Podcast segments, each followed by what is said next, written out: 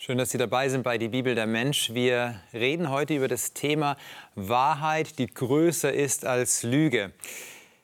Wann merken Sie, dass Sie belogen wurden? Oder was zeichnet eine Lüge aus? Und wie findet man eine Lüge heraus? Ja, wahrscheinlich würden Sie sagen, wenn ich unterschiedliche Fakten zusammennehme, wenn ich versuche, die Wahrheit herauszufinden. Aber da steckt schon die nächste Falle versteckt. Denn was ist denn eigentlich Wahrheit? Und darüber sprechen wir heute. Wir befinden uns ja in dem großen Themenkomplex der gegenwärtigen Zukunft. So heißt das Überthema, wo wir uns mit unterschiedlichen Aspekten der Offenbarung auseinandersetzen. Wo es um Wahrheit auch geht oder auch um Lüge. Viel Freude jetzt in den nächsten Minuten.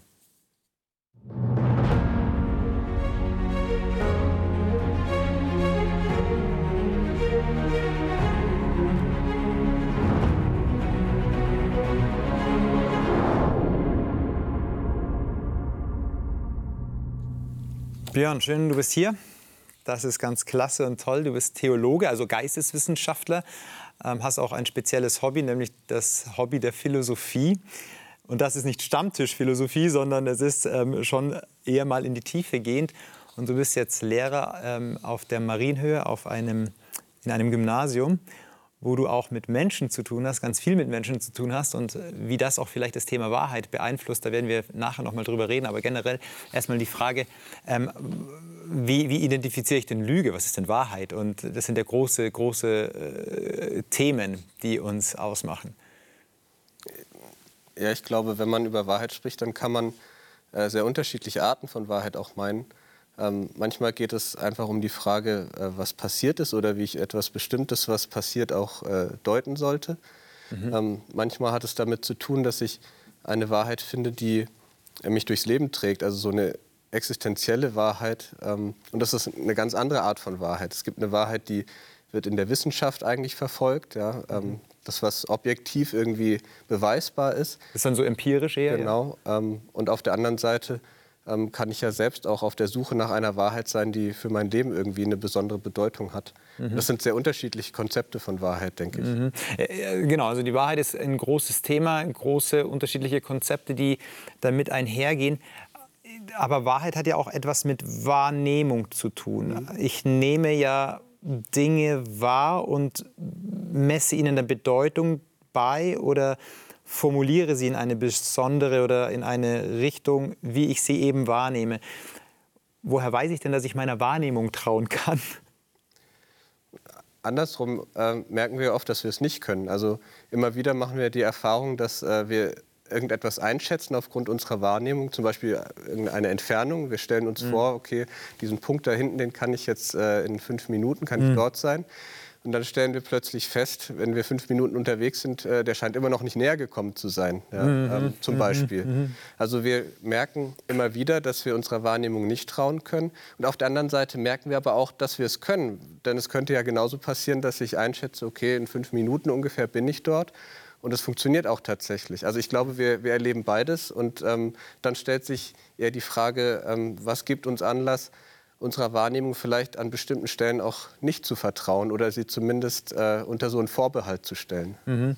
Das geht so in die, in die Richtung, was Sokrates sagt, der sich selber hinterfragt und dann so sagt, ja, ich weiß, dass ich nicht weiß. Ähm, äh, er sagt nicht, und das wird ja häufig falsch zitiert, er sagt nicht, ich weiß, dass ich nichts weiß, mhm. wäre wär falsch übersetzt, sondern ich weiß, dass ich nicht weiß. Also man hinterfragt das, was man zu wissen, zu wissen meint. Mhm. Wie, wie, passiert denn so ein Prozess? Also jetzt, du bist von einer Sache überzeugt, du äh, sagst, ich nehme das so und so wahr, ich nehme das mal so für gesetzt. Das ist ja ein unterbewusster Prozess, ein, Unterpro ein, ein unterbewusstes Wahrnehmen. Und darauf, aus, aus diesen Prozessen treffe ich dann eine Entscheidung. Wie komme ich denn dann dahin, aber dieses Unterbewusste dann doch wahrnehmbar zu machen, um da nochmal so zu hinterfragen. Hast du da für dich ein, ein, eine, einen Weg, wie du das machst? Also ich finde, das ist, ist, schon grundsätzlich schwierig. Ähm, ich habe äh, hab so eine grundsätzliche Erfahrung, nämlich dass ähm, je besser ich über ein Thema Bescheid weiß, desto mehr kann ich auch die Erfahrung machen, tatsächlich zu verstehen, was ich alles noch nicht verstanden habe. Und das mhm. ist vielleicht so ein bisschen ähnlich auch wie das, was Sokrates sagt. Also ähm, so eine Einsicht in das, was mir alles noch verborgen ist, ähm, das hat auch etwas damit zu tun, ähm, in einem angemessenen Verhältnis zur eigenen Wahrnehmung zu stehen. Mhm. Ähm, und dann gibt es aber natürlich auch Möglichkeiten, die eigene Wahrnehmung vielleicht zu überprüfen und die Überzeugung, die daraus erwachsen ist, ähm, ja, abzugleichen. Also ich kann zum Beispiel mit anderen Menschen sprechen, die ähm, das Gleiche beobachten wie ich und ähm, mhm. sie fragen, wie nimmst du das denn wahr? Da kann es um Zwischenmenschliches gehen oder mhm. um äh, mhm. ganz äh, banale Dinge. Mhm. Ähm, und wenn ich dann höre, Sie nehmen das ähnlich wahr wie ich, dann gibt es zumindest schon mal eine gewisse Wahrscheinlichkeit, dass es nicht einfach nur meine Perspektive ist, die zu dieser Wahrnehmung führt, sondern dass ganz offensichtlich die Perspektive eines anderen Menschen ähm, zu einem ähnlichen Ergebnis führt. Und das ist dann ein wichtiger Grund zu sagen, ähm, das ist vielleicht vertrauenswürdig. Mhm. Also du traust dann generell dir zwar schon, aber nicht ausschließlich, sondern du bräuchtest einen größeren Rahmen. Das ist auf jeden Fall eine Hilfe. Mhm. Ähm, es gibt aber natürlich auch andere Dinge. Also das, was ich wahrnehme, versuche ich als Mensch, egal ob ich jetzt da irgendwie was studiert habe oder nicht, eigentlich immer mit dem abzugleichen, was wovon ich eigentlich schon ausgehe, dass es stimmt. Also ich versuche das irgendwie in Zusammenhang zu bringen und zu sehen, ist das eine denn sinnvoll, wenn ich das andere schon glaube und für verlässlich halte. Mhm. Oder ich äh, überlege mir eine, bei einer Sache in sich selbst, ist das denn plausibel? Also kann das so sein? Mhm. Ähm, ist mhm. das in sich schlüssig? Mhm. Ähm, das sind alles so Kriterien, die wir, glaube ich, manchmal bewusst, manchmal unbewusst anwenden, um der Wahrheit dann letztlich zumindest näher zu kommen. Mhm. Wenn wir uns Wissen aneignen, du hast ja auch gesagt, es gibt Dinge, die ich wissen muss. Ähm, wenn ich mir Wissen aneigne, dann muss ich ja aber auch die Frage stellen, wie erlange ich denn überhaupt Wissen? Also wie kann ich, wie kann ich wissen? Das äh, setzen wir so gesetzt voraus. Aber die Frage, woher kann ich wissen, dass ein Sachverhalt tatsächlich so ist? Jetzt gibt es ja da der, der, die große Diskussion in der Philosophie, ja, ist es jetzt empirisch oder ist es rational? Also sprich, ist es, sind es die Eindrücke, die ich, ähm, die ich wahrnehme und diese Eindrücke, die, die ich wahrnehme, die, die gehen in mich, beziehungsweise dadurch wird mein Wissen, mein Geist äh, geprägt? Oder ist es andersherum, nämlich ich brauche Verstand, ich brauche Ratio, um das draußen zu sehen. Mhm. Wie würdest du das so einordnen jetzt im Studium? Wie, wie, wie funktioniert das? Also nehme ich nur Eindrücke von außen wahr und diese, diese Eindrücke von außen prägen mein Wissen oder ist es dann doch irgendwie was Intrinsisches, was aus mir herausgeht? Oder wie Kant, der beides dann verbindet? Also ich persönlich denke auch, dass wir, ich denke, wir Menschen können gar nicht anders als, als beides zu tun. Ähm, jetzt mhm. kann man dem Ideal folgen und sagen, ich will nur das eine oder nur das andere, weil ich nur, das, nur eins davon für verlässlich halte. Ähm, aber ich glaube, wenn man das tut, dann unterschätzt man vielleicht, ähm, wie wir Menschen funktionieren. Also wir können ja gar nicht anders als das, was wir wahrnehmen, immer auch irgendwie mit unserem Denken zu verarbeiten. Und ähm, manchmal, manches davon geschieht dann bewusst und manches auch unbewusst.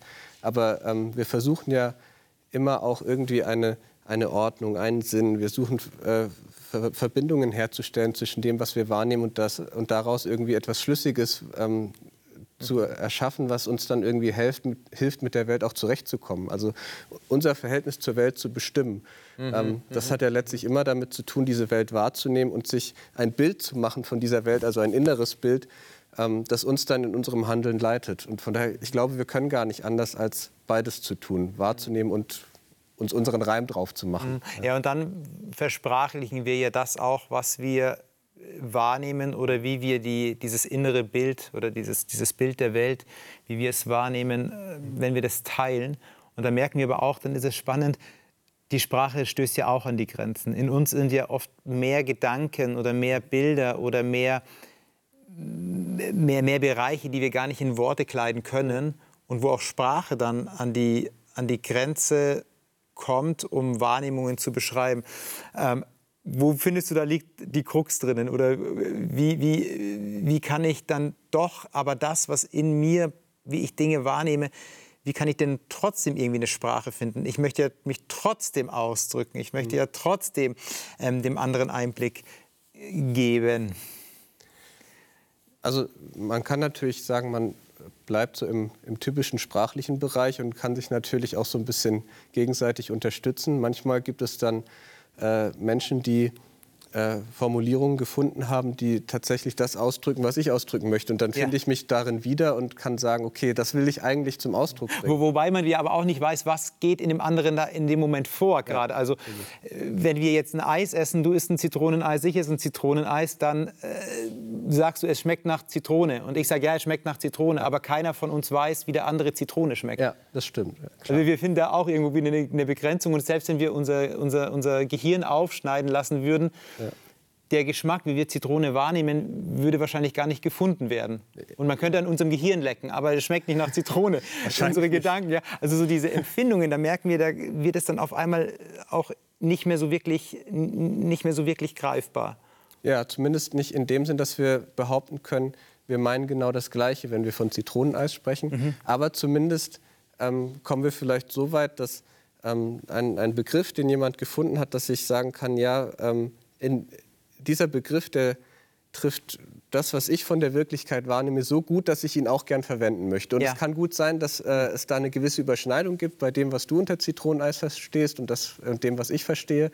Mhm. Und es gibt aber vielleicht auch Bereiche, ähm, die wir beide mit Zitroneneis verbinden und die teilen wir nicht miteinander. Ähm, mhm. Und trotzdem können wir gut darüber sprechen. Okay, okay. Also, aber also äh, Sprache ist schon wichtig und auch dann Sprache so zu formulieren und vielleicht auch ein bisschen größer zu formulieren, dass es nicht nur einzelne Stichworte sind, sondern ähm, dass man auch wirklich sagt oder versucht zu beschreiben, was man meint. Das hat dann auch mit Kommunikation zu tun? Sicher, also wenn es dann darum geht, äh, sag ich mal, irgendwie zu einer zu einer Übereinkunft zu kommen oder auch festzustellen, wo sich die Wahrnehmungskonzepte vielleicht auch überschneiden, dann äh, ist Sprache eben ein, ein Mittel dazu. Mhm. Ja. Mhm. Natürlich gibt es dann neben Sprache auch noch andere, also so im künstlerischen Bereich. Manche Menschen können sich ganz toll mit Musik ausdrücken oder auch Musik verstehen. Ja, ja. Oder auch äh, über Bilder. Ja, man sagt ja auch, ein Bild sagt mehr als tausend Worte. auch das ist äh, mhm. letztlich ein, ein Ausdruck dafür, dass das, was wir ähm, erkannt haben von, von dem, was uns umgibt oder über das, worüber wir nachgedacht haben, dass wir das irgendwie zum Ausdruck bringen wollen und äh, Worte, also die eigentliche Sprache manchmal gar nicht so der, der beste Weg dafür ist. Mhm. Ja. Mhm. Du arbeitest ja in einer Schule, in einem Gymnasium. Da sind Menschen. Und dort, wo Menschen sind, sind auch, ist Kommunikation, aber es sind auch Konflikte ich denke mal, du wirst auch in deinem Schulalltag mit Konflikten zu tun haben, wo es dann aber auch um, um Entscheidungen geht, die du zu treffen hast, wo du sagst, aha, das ist das ist das, wonach ich mich ausrichte, daran halte ich fest oder das, daran orientiere ich mich oder das ist eben falsch. Oder wenn ein mhm. Schüler zu dir kommt, das hat sich so und so zugetragen und der andere sagt, nein, es hat sich so und so zugetragen, das ist richtig und falsch. Wie machst du das in deinem Alltag? Denn jetzt reden wir ja gerade mhm auf einer, auf einer Metaebene mhm. und ähm, so in der, in der theoretischen Philosophie. Ja? Also wie ist es mit, mit Wahrnehmung, wie ist es mit Gedanken, wie ist es mit äh, Kommunikation, mit Versprachlichen und so weiter. Aber jetzt soll ja das auch etwas sein, was im Alltag andockt. Also wie machst du das, ähm, wenn du in der Schule bist? Oder beispielsweise auch dann privat, wo es um Kommunikation geht. Und da können wir alle, glaube ich, mitreden, dass auch Missverständnisse mhm. ähm, entstehen. Wie, wie gehst du davor? Also in der Schule ist erstmal eine Schwierigkeit, dass ich äh, verschiedene Rollen auf einmal habe und das macht es manchmal komplizierter, mhm. weil ich mhm. mhm. ähm, nicht nur äh, Streitschlichter bin, sondern immer auch Lehrer zum Beispiel von mhm. Leuten und mhm. ähm, natürlich irgendwo auch das Interesse habe, nicht nur ähm, nach Gerechtigkeit auch zu suchen und das, äh, den Weg dorthin zu unterstützen, sondern ähm, ich äh, bin, und, also bin vorher und auch hinterher dann oft auch Lehrer von, von diesen Schülern, um die es dann geht. Und ähm, die Art und Weise, wie ich mich in diesem Konflikt verhalte, hat Auswirkungen darauf, wie gut ich dann auch weiter Lehrer sein kann. Ja. Mhm, ähm, mhm. und das macht mhm. es manchmal kompliziert, weil es nicht nur begrenzt ist auf einen Konflikt, sondern ähm, das wird dann irgendwie danach auch weitergeführt, das Verhältnis. Und ähm, das eine hat Auswirkungen auf das andere. Mhm. Ähm, und auf der anderen Seite, wenn Schüler mich als äh, Lehrer erleben, dem man vertrauen kann, der, sage ich mal, ein ein, eine gute Art hat, mit Dingen umzugehen, dann kann es auch sein, dass ich in so einem Konfliktfall einen Vorteil habe, weil sie eher vertrauen, dass äh, ich schon einen guten Weg damit finde, wenn sie offen und ehrlich sagen, was eigentlich ist. Ja. Mhm, mhm. ähm, aber manchmal macht es das eben auch kompliziert. Wenn ich sowas habe, dann erlebe ich das häufig, dass ich mit der einen Konfliktpartei spreche, die erzählen mir dann eine Geschichte. Mhm. Dann rede ich mit der anderen, die erzählen mir eine ganz andere Geschichte und beide behaupten aber von der gleichen Sache zu sprechen. Das ist erstmal total spannend. Und jetzt würde man ja sagen, ja, einer lügt bewusst. Ja, ähm, das kann, das kann mhm. sein. Kann sein, genau. Das kann sein. Ähm, ich glaube tatsächlich, häufig ist es so, dass äh, die das einfach auch sehr unterschiedlich wahrgenommen haben.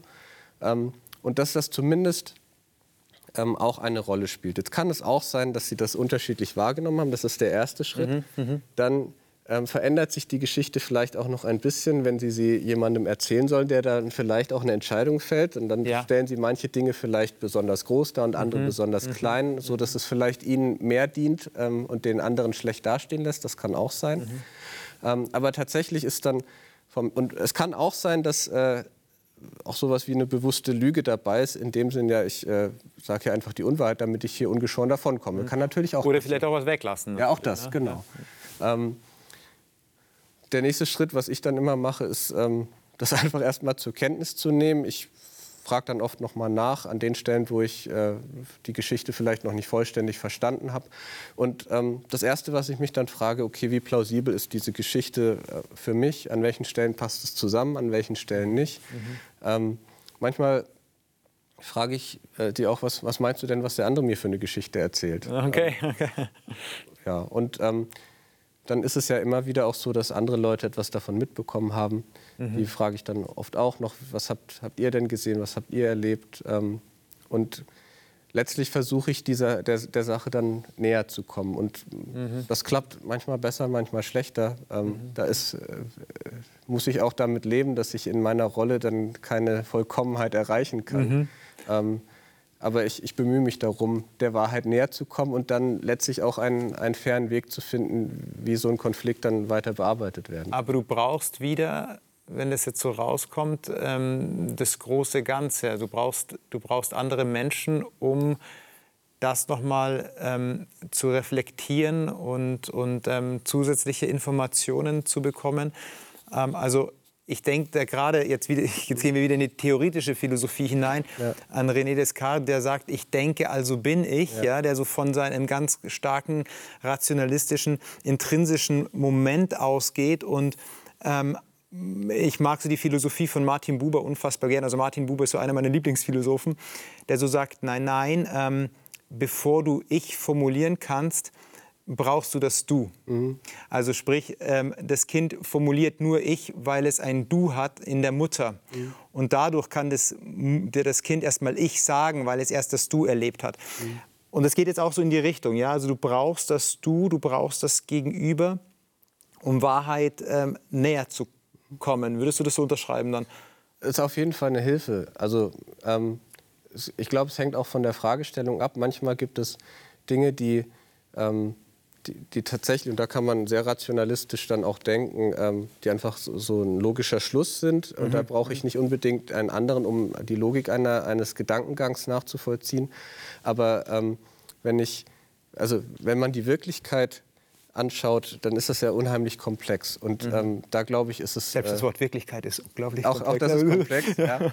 ähm, und da glaube ich, äh, kommt man gar nicht drum herum, äh, auch das, was, was andere sehen und äh, wie wir darüber kommunizieren, äh, ganz stark einzubeziehen. Also alles andere wäre ja auch eine äh, krasse Selbstüberhöhung.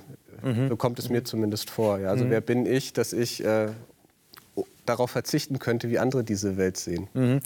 Das ist ein super Stichwort. Wer bin ich? Ähm, dass ich so vorgebe, wie die Welt zu sehen, mhm. wie, wie, wie meine Sicht der Welt ist und dass ich die gesetzt ähm, den anderen Menschen aufdrücke fast. Aber Jesus macht es ja. Ich, du bist ja auch Theologe. Und äh, da gibt es den Ausspruch von Jesus, den lesen wir am besten mal in, ähm, in Johannes Kapitel 14, Vers 6. Das ist schon sehr, sehr ähm, absolut. Jesus spricht zu Thomas hier, also Jesus spricht zu ihm, ich bin der Weg und die Wahrheit also ist dieses Thema Wahrheit. Ich bin der Weg, die Wahrheit und das Leben. Niemand kommt zum Vater, ähm, denn durch mich. Ist es nicht sehr absolut und sehr, ähm, sehr überhöht? Ja. Ähm, Also das eine, was ich, was ich da auch sagen würde, ist, dass es hier, denke ich, auch um eine bestimmte Art von Wahrheit geht. Es geht nicht äh, um die Frage, wie sehe ich äh, die Welt um mich herum richtig, sondern es geht um eine religiöse Wahrheit, eine existenzielle Wahrheit. Mhm. Ähm, also wie finde ich als Mensch ähm, ja, de, de, den Kontakt zur Transzendenz, wenn man es mal ganz allgemein ausdrückt. Und da sagt Jesus tatsächlich mit einem sehr absoluten Anspruch, ähm, das funktioniert durch mich. Ja? Ich bin mhm. der Weg äh, zur Wahrheit, der Weg zu Gott. Ähm, in dem Sinn ja. Und ähm, da gibt es jetzt natürlich dann neben den menschlichen Möglichkeiten, die Welt zu erkennen, aus religiöser Sicht noch einen äh, zusätzlichen Weg, nämlich die Offenbarung. Ja? Also das, mhm. die Vorstellung, dass Gott in diese Welt hineinspricht und äh, Wahrheit weitergibt. Also mhm. unabhängig von meinem logischen Denken, unabhängig von meiner Wahrnehmung, ähm, gibt es dann erstmal so ein, ein, ein, eine These, ein, ein Vorschlag, hier, äh, so ist es gemeint, ähm, jetzt guck mal, was du damit machst. Ja? Und ähm, so, so, verstehe ich das hier. Ähm, letztlich äh, sehen wir als Christen Jesus ja als äh, die Offenbarung Gottes schlechthin. Mhm. Mhm. Als das äh, letzte Wort Gottes, das entscheidende Wort Gottes, so wie der Hebräerbrief das auch sagt. Aha. Und ähm, damit äh, ist natürlich auch ein starker Wahrheitsanspruch verbunden. Und. Die letzte Frage, hat dieser Anspruch, den hier Jesus sagt von sich, und ich gehe da absolut auch d'accord mit dir, Wahrheit als Person, Wahrheit als Person Jesu, aber hat das in unserer postmodernen Gesellschaft überhaupt noch Platz? Hat so ein Satz, so ein Zitat, so ein Ausspruch überhaupt Raum in der Postmoderne? Also ich würde sagen, die, die Postmoderne sagt einfach, ähm, nur weil das mal jemand gesagt hat, äh, muss das nicht für mich gelten. Genau, genau. Und, ähm, Mag für dich gelten, ist deine Wahrheit, das ist aber nicht meine genau. Wahrheit. Ähm, jetzt könnte man sagen, in gewissem Sinn war das ja schon immer so. Also es gibt ja auch so diesen Spruch, dass Gott keine Enkelkinder hat und mhm, sowas. Also mhm. ähm, dass das Glaube etwas Eigenes und etwas Persönliches eigentlich mhm. sein muss, damit es etwas Echtes ist. Ich glaube, das äh, ist nicht erst durch die Postmoderne gekommen. Mhm. Was sich verändert hat, ist vielleicht die gesellschaftliche Vorstellung darüber, wie frei man tatsächlich umgehen kann mit dieser äh, Idee, seine eigene Wahrheit oder tatsächlich eine, eine Wahrheit, die einen selber tief im Inneren anspricht, zu finden, wie, man, äh, wie frei man die, dieser Suche nachgehen kann. Mhm. Und mhm. ähm, mhm. da würde ich sagen, ähm, als postmoderner Mensch kann ich dieses Wort natürlich hören. Und äh, was ein postmoderner Mensch höchstwahrscheinlich machen wird, ist zu fragen, gilt das denn für mich? Also mhm. mhm. ähm, kann ich das in meinem, meinem Leben, als, als äh, in meiner Existenz tatsächlich erfahren, dass äh, ich Jesus als den Weg zu Gott verstehe oder nicht. Mhm. Ähm. Und wenn das nicht so ist, dann würde jemand sagen, das ist nicht meine Wahrheit. Ja, ja. ja genau. Ähm, und gleichzeitig äh, gibt es ja auch postmoderne Menschen, die sagen würden, ja, ähm, mhm. für mich ist das aber tatsächlich überzeugend und das ist mhm. dann auch meine Wahrheit, nicht mhm. nur mhm. die Wahrheit, von der Jesus spricht. Also postmoderne zwar auf der einen Seite als äh, mögliche Freiheit des Denkens, mhm. aber auf der anderen Seite auch ganz klar äh, destruktivistisch, nämlich ähm, es wird ja kein Lebensentwurf gebaut, sondern ja, ich hinterfrage einfach. Und hier kommt Jesus und sagt, nee, eigentlich, ich habe einen Absolutheitsanspruch, aber der führt zum Leben. Das ist was Konstruktives, was Lebensspendendes. Ähm, ich glaube, wir können dankbar sein, in einer Welt zu leben, wo wir frei denken können, ja. ähm, was aber natürlich nicht losgelöst sein kann oder im luftleeren Raum ähm, sich dann bewegen kann. Zumal auch, ich glaube, die Postmoderne darf sich auch kritisch hinterfragen. Ähm, spätestens beim nächsten Autounfall, wenn man sagt, ihre Wahrheit war, die Ampel war rot, meine Wahrheit, die Ampel war grün. Natürlich könnte man sagen, von Fakten. Ja, aber was wirklich so? Äh, in meiner Kultur ist es eben anders so. Ja? Also da gibt es ganz, ganz viele Bereiche und ähm, mit einem Augenzwinkern könnte man sagen, in der Postmoderne dürfte es eigentlich gar keine Psychiatrie mehr geben, weil da hat jeder seine Wahrheit. Ähm, und ähm, das ist natürlich auch zu hinterfragen. Aber auf jeden Fall ist es ein komplexes Thema. Es ist ein herausforderndes Thema. Es lohnt sich darüber auch tiefer zu denken. Danke, dass du mit uns gerade jetzt diese Zeit hattest. Ihnen auch alles Gute. Bleiben Sie behütet.